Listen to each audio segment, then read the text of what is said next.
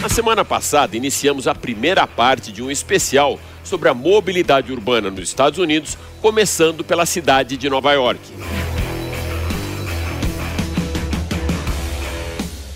No programa dessa semana, nós vamos viajar da maior cidade norte-americana para o estado de Michigan, para mostrar para você as mais novas tecnologias do universo da eletrificação diretamente do Centro Tecnológico da General Motors em Milford e mais.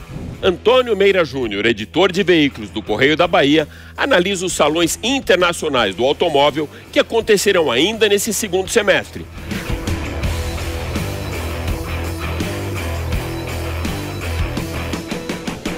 Nós testamos e aprovamos o novo Mitsubishi Eclipse Cross. O Máquinas na Pan saiu de São Paulo com destino a Minas Gerais para testar o mais novo SUV da Mitsubishi e aproveitou para conhecer o Mitsubishi Outdoor, na belíssima região de Bitipoca.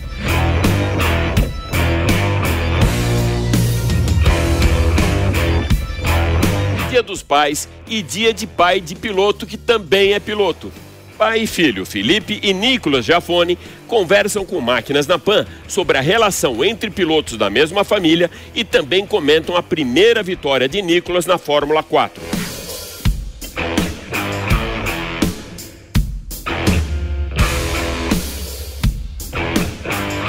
Sou Alex Rufo e tudo isso e muito mais você vai acompanhar comigo nesses próximos 30 minutos aqui no Máquinas na Pan. Lembrando que agora você pode assistir o nosso programa também pela TV Jovem Pan News e pelas plataformas digitais da Jovem Pan.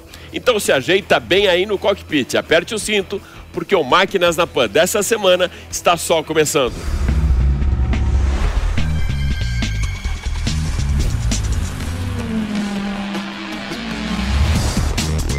Máquinas na Pan.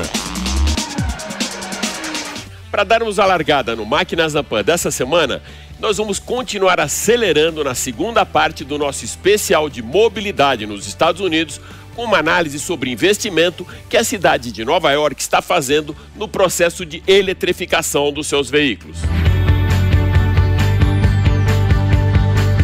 Com o objetivo de incentivar a compra de veículos elétricos aqui na cidade de Nova York, o governo investiu na instalação de mil novos postos de recarga.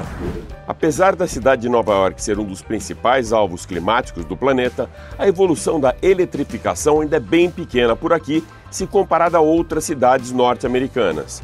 Com somente 3,4% da sua frota eletrificada, a Big Apple perde para Washington, que já opera com 4,4%, Los Angeles, que tem a circulação de 11,9% dos elétricos, e da líder nos Estados Unidos, São Francisco, que tem 22%, com condutores que aderiram ao movimento de emissão zero e energia limpa.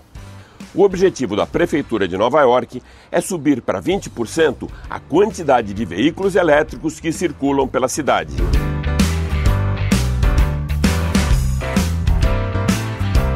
O investimento de 10 milhões de dólares na infraestrutura elétrica foi feito para impulsionar a circulação de veículos de zero emissão e ausência de ruído, com uma meta de 50% de veículos movidos à energia elétrica, que deve ser atingida até 2025. Esse aporte financeiro já tem endereço certo: a instalação de 50 novos pontos de recarga, cada um com 20 estações de abastecimento rápido. A estimativa é que cada posto carregue 12 mil veículos por semana. A principal intenção dessa iniciativa é tornar o veículo elétrico mais atrativo para o cidadão nova-iorquino, com impactos diretos na conveniência da mobilidade urbana, economia e preservação do meio ambiente.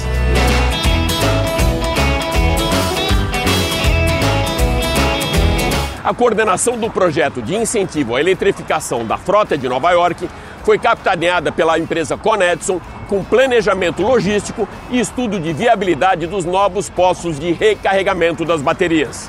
Atraída por esse aumento na infraestrutura da cidade, a Revel foi um dos pioneiros desse mercado impactados pelo investimento do governo. A exemplo da Uber, a Revel, empresa de mobilidade elétrica sediada no Brooklyn, já conta com 50 Tesla Model YS operando em Manhattan e até mesmo com um serviço de transporte de passageiros em scooters. No Brooklyn, a empresa criou um super hub para estacionamento com a conveniência de recarga para 25 carros elétricos de qualquer marca 24 horas por dia.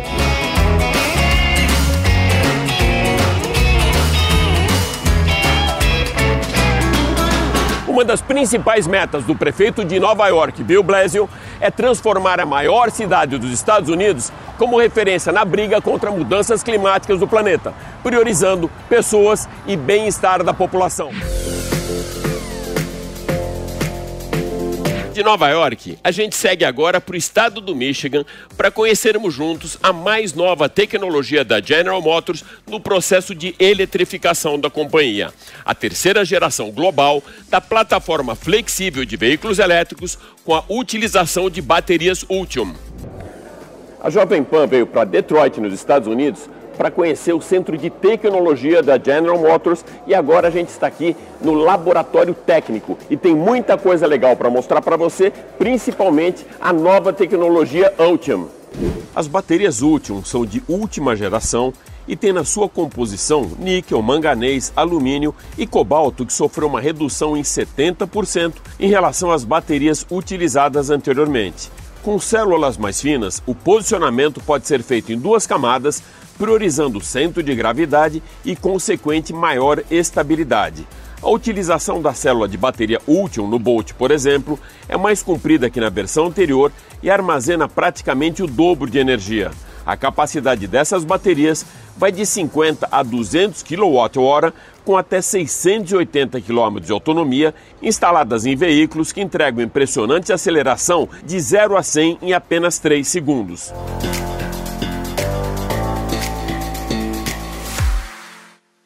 Uma das grandes vantagens do sistema Ultium é o armazenamento e o posicionamento das baterias. Por ser um sistema totalmente wireless por Wi-Fi, não tem a necessidade de colocá-las ou em paralelo ou em série, ficando muito mais fácil de acomodar e também de posicioná-las na plataforma das baterias. Essa facilidade permite que os engenheiros otimizem o espaço de armazenamento de energia, dando muita flexibilidade para o layout e design de cada veículo. Outro fator bem interessante é a possibilidade da utilização da mesma plataforma em todos os modelos de carros elétricos da marca. O que muda é o quanto de energia será armazenada em cada veículo e os packs oferecidos. Toda essa flexibilidade na utilização da terceira geração de plataforma global de baterias útil vai gerar também uma fabricação em escala, com impacto direto na redução do custo dos automóveis elétricos. As opções de diferentes layouts nos pacotes de baterias e motores elétricos reduzem em até 40% o tempo de desenvolvimento de novos carros. Essa nova plataforma global é tão flexível que pode ser utilizada em veículos comerciais, SUVs, crossovers, sedãs com design diferenciado, carros de alta performance, veículos com maior autonomia e também menor custo para o consumidor.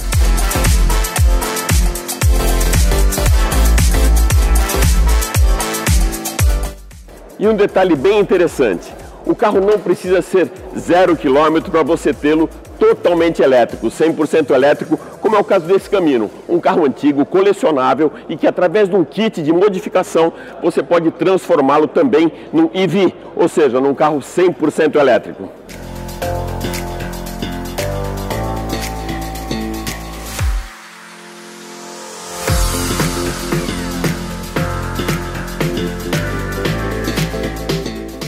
Você deve lembrar que eu já mostrei aqui no programa o Hammer elétrico logo que foi lançado no mercado norte-americano e comentei que em breve eu mesmo estaria testando esse robusto carro que teve a sua primeira aparição a combustão durante a Guerra do Panamá e depois na Guerra do Golfo.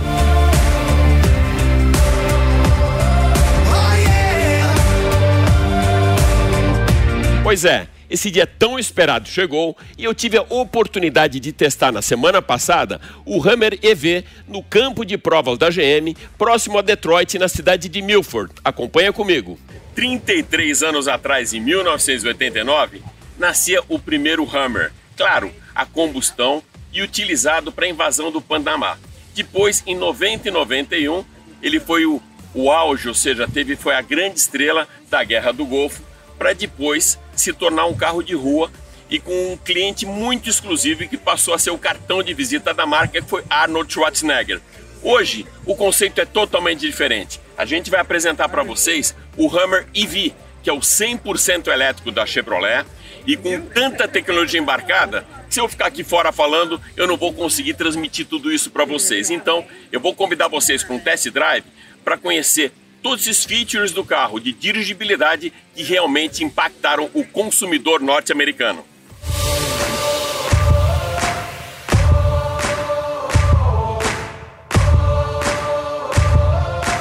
Então aqui a gente começa agora o nosso teste off-road. A gente está passando aqui por um terreno que não é nada muito extremo, né, mas é mais para conhecer os features, né, as características uh, do Hammer EV, mas ele se comporta muito bem, a suspensão é muito bem equilibrada, ou seja, claro que como é um terreno off-road, vai transferir um pouco das irregularidades do terreno, mas com muito conforto e com muita segurança aqui. É uma tocada extremamente segura.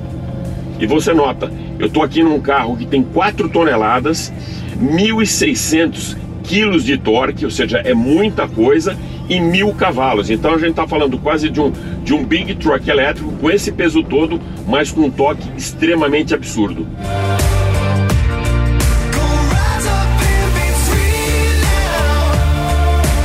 Então, o exercício que a gente vai fazer agora é de esterçamento, que ele compensa a, a parte dianteira, ou seja, a parte frontal. A roda vai realmente para a esquerda, mas a da traseira vai um pouco para a direita para dar uma volta completa e com muito melhor ângulo de esterçamento. Vamos lá.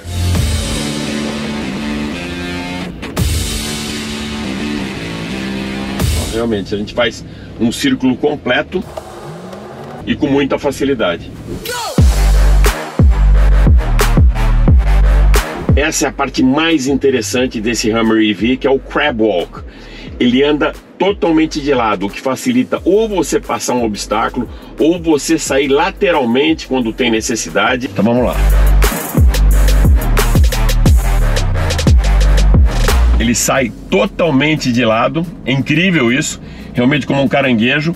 E agora eu volto para a posição e faço a mesma coisa para o outro lado.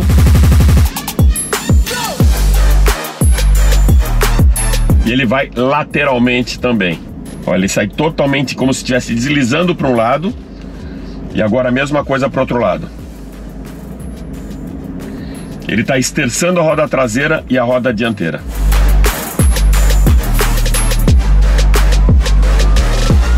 Incrível.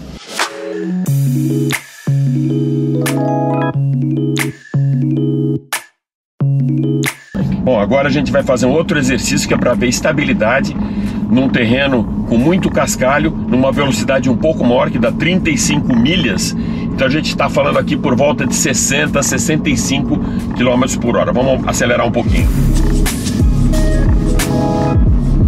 Realmente, dá para ver que ele sempre compensa a traseira, não existe nenhuma possibilidade de perder a traseira mesmo em curvas mais fechadas e com um terreno que ele é bem escorregadio. Imagina, você tem cascalho, hoje choveu, tem um pouco de lama, mas ainda assim ele é muito estável e muito seguro também. É um carro que usa a sua tecnologia não só para o conforto, mas também para muita segurança.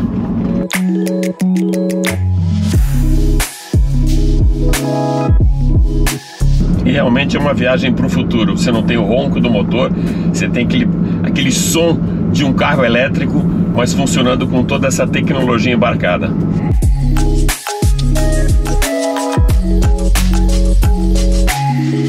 Com a trégua da pandemia da Covid-19, os lançamentos de veículos voltaram a ser presenciais, o formato de home office está ficando cada vez mais para trás e as corridas da Fórmula 1 já têm também o público nas arquibancadas e até mesmo os tradicionais Salão do Automóvel já têm datas confirmadas para esse segundo semestre de 2022.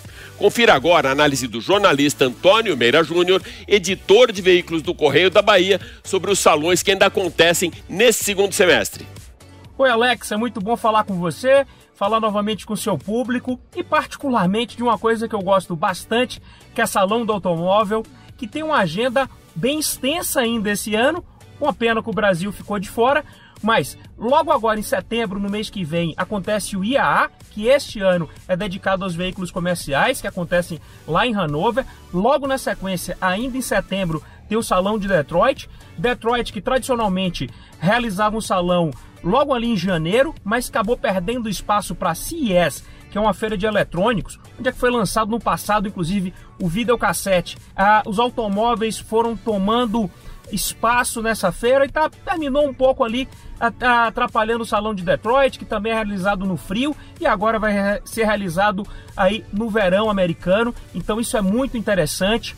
Logo depois, ainda nos Estados Unidos, a gente tem o Salão de Los Angeles, ou seja, os salões continuam acontecendo, os formatos mudaram. Eu tive no último de Los Angeles, por exemplo, no final do ano passado, e tinha muita interação, tinha inclusive test drive dentro do salão. Então tudo isso é muito importante. Eu adoro a sensação do salão, é uma coisa aspiracional, onde você vê tendência, você vê carro conceito, as cores que vão ser mostradas no futuro estão no salão. Foi assim com o branco, é o que aconteceu no azul. Reparem nas ruas o volume de novos carros em tons de azul. Tudo isso é mostrado no salão do automóvel. É uma grande clínica. Eu sou entusiasta do salão é, e todos que eu posso eu participo. Eu espero que isso volte logo ao mercado brasileiro.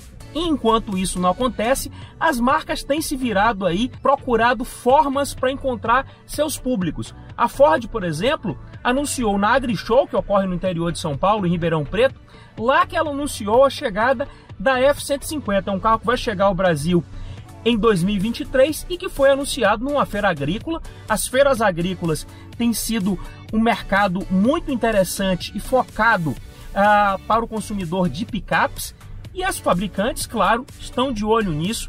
Então a gente vê as novidades surgindo aqui no Brasil, enquanto a gente não tem o salão do automóvel formatado novamente, elas vão surgindo aqui, ali, uh, evento de avião, evento náutico, então os, os carros vão brotando, digamos assim, as novidades nessas feiras. Mas a agenda de salão do automóvel tá aí. Eu acho que quem pode, de repente, numa viagem de férias, conciliar com a visita a um desses salões que vai encontrar muita coisa bacana, com interação muito grande. E o que você vai entender também e que vai ver é muita coisa relacionada à mobilidade elétrica. O futuro tem se mostrado eletrificado e o salão do automóvel vai te revelar isso em um num espaço ali resumido. É, você vai entender o quanto tudo tem ficado eletrificado, seja 100% elétrico, movido a bateria, né? Ou um híbrido plug-in ou até mesmo de 48 volts. Eu acho que a tendência é um salão cada vez mais com interação, com possibilidades de experiências, de vivências e eletrificado. Eu espero que vocês aproveitem aí para relembrar ótimas memórias também do Salão do Automóvel de São Paulo, que eu espero que volte logo porque é essencial para quem curte automóvel. Um grande abraço e até uma próxima participação aqui.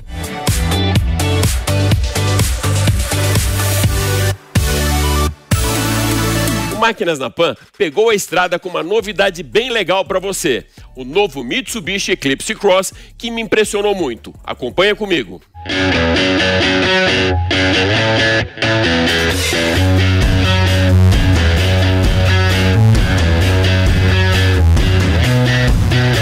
E agora eu falo com vocês diretamente de Ibitipoca, em Minas Gerais.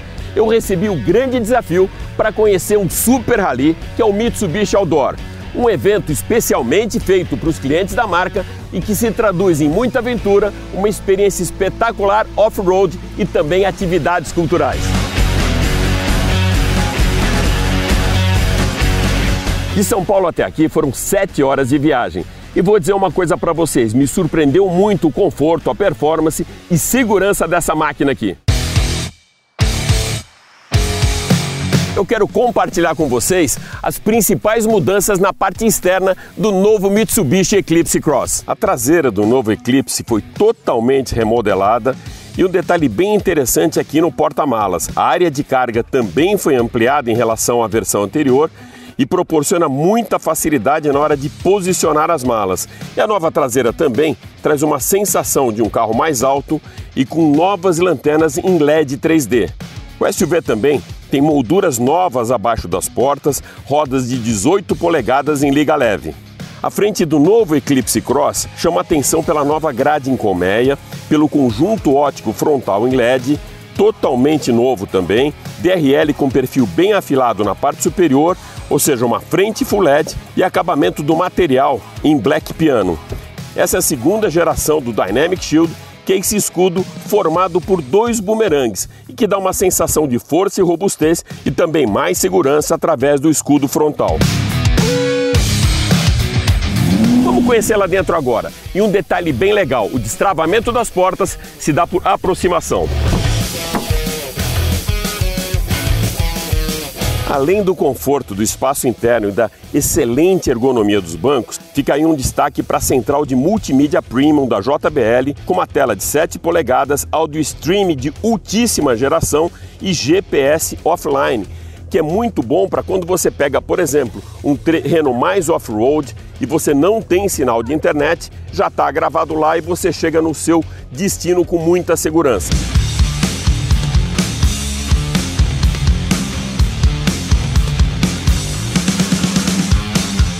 Prazer ao dirigir é espetacular, com uma tocada muito suave e com uma dirigibilidade imbatível. A transmissão é CVT e conta com o sistema Sport Mode, mais silêncio, melhor aceleração e respostas muito rápidas com maior eficiência no torque. Pensando na performance também em segurança, o novo Eclipse Cross ele conta com o sistema AWC, que é All Wheel Control, que é um sistema de tração que aumenta a confiança em qualquer tipo de estrada. Ele é inteligente.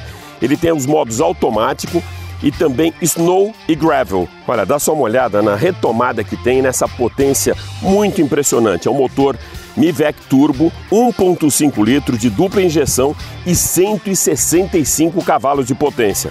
Um detalhe que eu valorizo sempre muito durante um test drive é quando o pacote tecnológico trabalha para segurança. E aqui no Eclipse Cross esse pacote é muito completo. O Eclipse Cross conta com head-up display colorido, com informações do veículo no horizonte do motorista para facilitar a visualização sem tirar a atenção do trânsito. Tem também piloto automático adaptativo direto no volante. Possui avisos de ponto cego e também conta com alerta de mudança de faixa involuntária. Caso identifique aproximação de veículos ou pedestres através de suas câmeras e sensores, o sistema de frenagem autônomo trabalha para reduzir os possíveis danos. O sistema de aviso de tráfego traseiro ajuda a evitar possíveis acidentes ao sair de algum local de ré com o veículo. Quer mais? O Eclipse Cross também conta com assistente de partida em rampa, evitando que o veículo recue ou avance em locais inclinados. Um detalhe bem interessante que é a capacidade do tanque de combustível, são 63 litros, o que dá muito mais tranquilidade, né, com autonomia sem você precisar ficar procurando qualquer posto no meio da estrada. Bom, nem preciso dizer para vocês que me apaixonei por esse carro e certamente você também. Então aproveita, aponta a câmera do celular para o QR Code que está aqui na tela e agende um test drive na concessionária Mitsubishi mais próxima.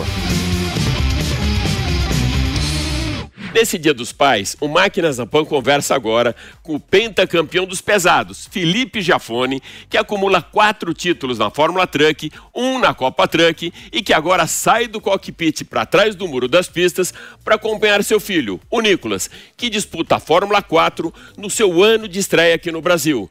Felipe, ser pai de piloto é como ser mãe de Miss? Fala Alex, é um prazer estar com você por aqui e realmente ser Pai de piloto, eu acho que deve ser sim, viu? Muito parecido com mãe de Miss. Sabe que aqui no cartódromo da Grande Viana eu uh, passei muito por isso, né? Por os vários pais, sempre aconselhei bastante, só que agora quem está do outro lado sou eu. E então eu tento só não ser um daqueles pais loucos lá, que acredito que a mãe de Miss é mais ou menos igual, né? Então, uh, no meu ponto de vista, eu tento colocar o meu filho, os meus filhos, né? Tem o Nick que está na Forma 4 e o Tito andando de kart com, uh, com uma assessoria boa, né? com um bom mecânico, uma boa equipe, para que eu possa uh, realmente estar tá com ele só na parte de experiência, sem dar muito palpite, sem entrar muito na, nas brigas. Então eu tento uh, me colocar dessa forma. E estar tá do outro lado do muro realmente Uh, né, tem aquele lance do, do, do, pai que é, que é bem mais complicado, porque você, você, né, você tem que lidar, você se lidar muito mais do que a emoção do que com o profissional que está atendendo ele. Então eu realmente tento ficar uh, do lado de lá do muro.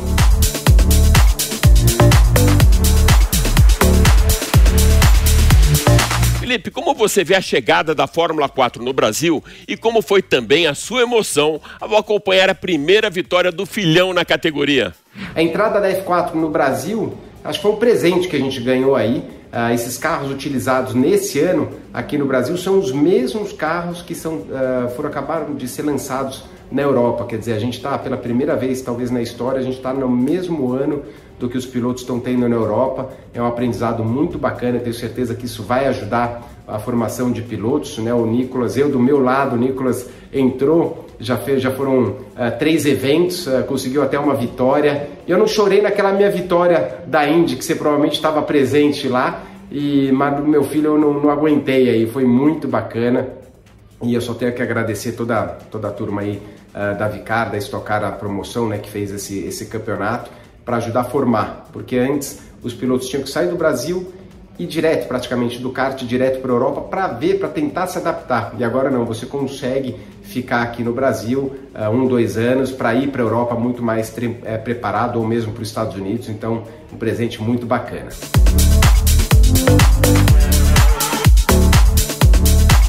Já conversamos com papai coruja Felipe e agora a gente vai ouvir o filho, Nicolas Giafone, que venceu a sua primeira prova na Fórmula 4, disputada durante a segunda etapa da categoria Interlagos, com a torcida da família toda no pit lane. Diga lá, Nicolas.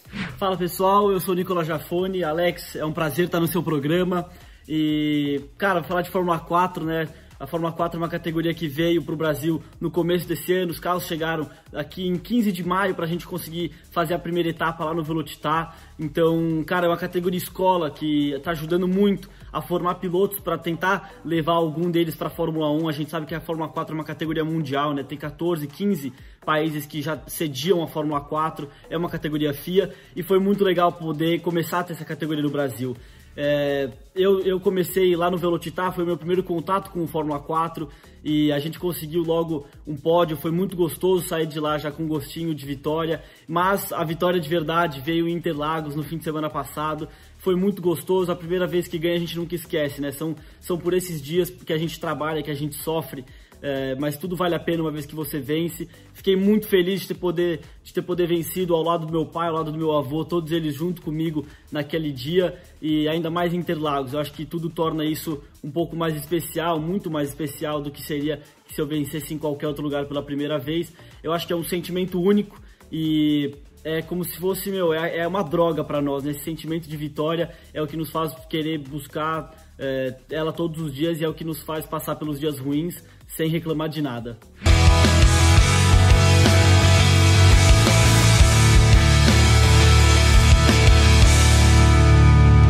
É isso aí. O Máquinas na Pan dessa semana fica por aqui, mas vale lembrar que você pode acompanhar toda a nossa programação em vídeo pela TV Jovem Pan News e pelas plataformas digitais da Jovem Pan. Super obrigado pela sua audiência e até a próxima. Valeu!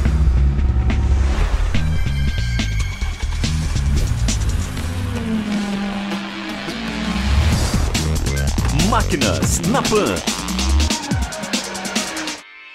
Realização Jovem Pan News.